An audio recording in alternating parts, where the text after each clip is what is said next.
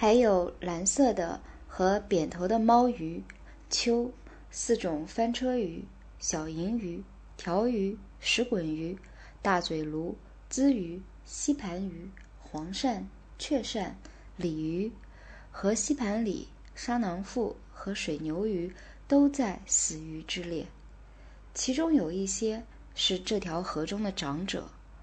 许多扁头猫鱼重量超过二十五磅。根据它们个头大小，知道它们年龄必定很大了。据报告，被当地沿河居民捡到的有重达六十磅的，而且根据正式记录，一种巨大的蓝猫鱼可重达八十四磅。该州渔猎协会预言，即使不再发生进一步的污染。要改变这条河里鱼类的数量，也许要花多年时间。一些在它们天然区域中仅存的品种，可能永远也不会再恢复了。而其他鱼类，也只有靠州里养殖活动的广泛增加，才有可能恢复。奥斯汀鱼类的这一场大灾难，现在已经被人们知道了。但可以肯定，事情并未完结。这一有毒的河水在向下游流了二百英里之后，仍具有杀死鱼的能力。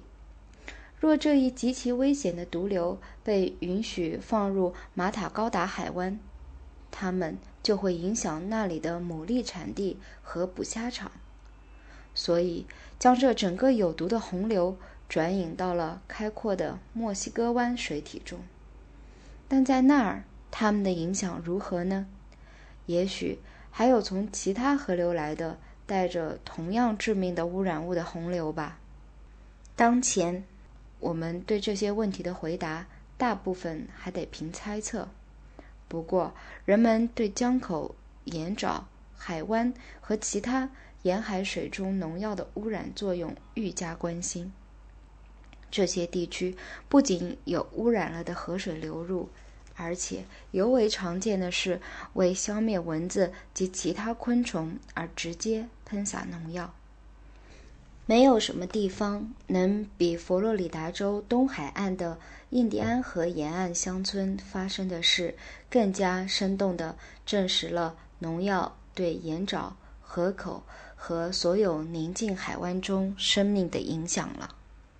一九五五年春天，那里的圣鲁斯郡有两千英亩盐沼被用敌视剂处理，其目的是试图消灭沙鹰幼虫，用药量为每英亩一磅有效成分。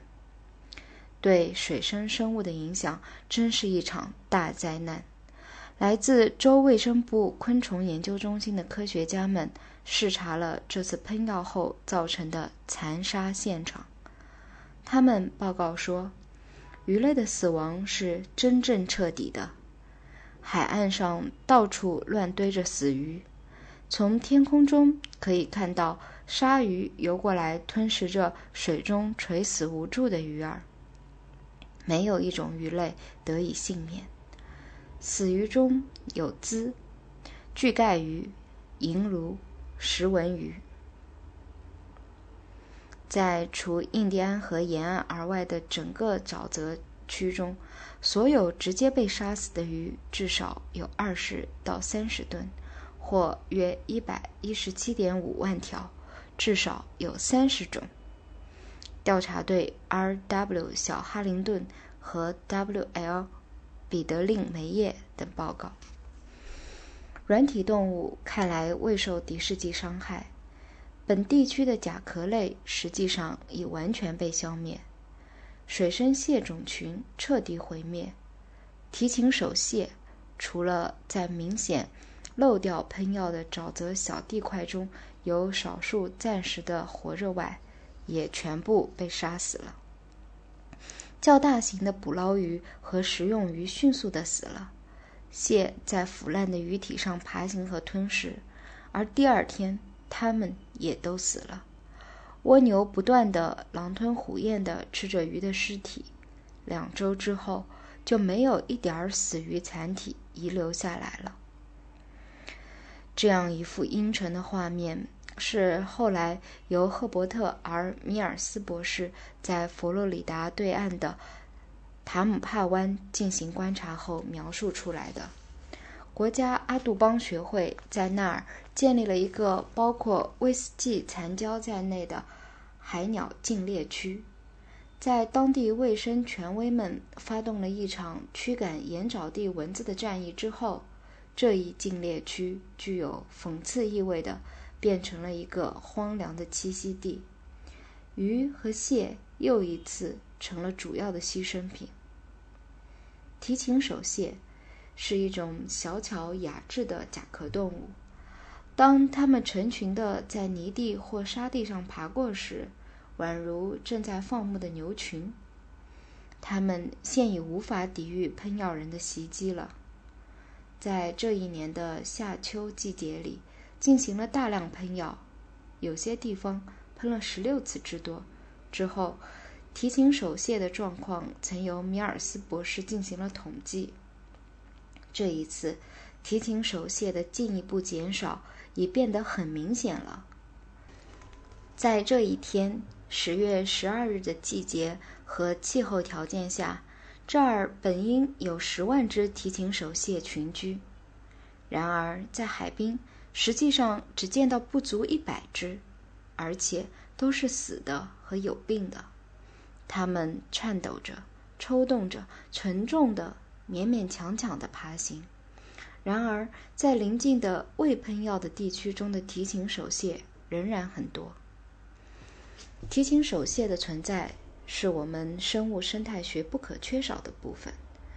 对许多动物来说，它们是一种重要的食物来源。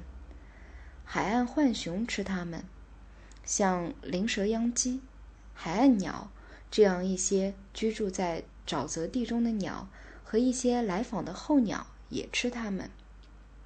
在新泽西州的一个喷洒了 DDT 的盐化沼泽中。笑鹅的正常数量在几周内减少了百分之八十五。推测其原因，可能是由于喷药之后，使这些鸟再也找不到充足的食物了。这些沼泽提琴手蟹还有其他方面的重要性，它们通过它们到处挖洞的活动，而使沼泽泥地得到清理和充气。它们也给渔人。提供了大量饵料。提琴手蟹并不是潮汐沼泽和河口中唯一遭受农药威胁的生物，有些对人更为重要的其他生物也受到危害。切斯皮克湾和大西洋海岸其他地区中有名的蓝蟹就是一个例子。这些蟹对杀虫剂极为敏感，在潮汐沼泽。小海湾、沟渠和池塘中的喷药杀死了那里的大部分蓝蟹。不仅当地的蟹死了，而且从其他海洋来到撒药地区的蟹也都中毒死亡。有时中毒作用是间接发生的，如在印第安河畔的沼泽地中，那儿的蟹像清道夫一样的处理了死鱼。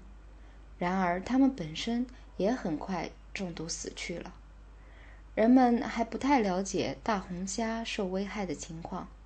然而，它们与蓝蟹一样，属于节足动物的同一族。它们具有本质上相同的生理特征，因而推测可能会遭到同样影响。对直接具有人类食物经济重要性的蟹和其他甲壳类来说，可能出现同样的情况。近岸水体、海湾、海峡、河口、潮汐沼泽构成了一个极为重要的生态单元。这些水体对许多鱼类、软体动物、甲壳类来说如此关系密切和不可。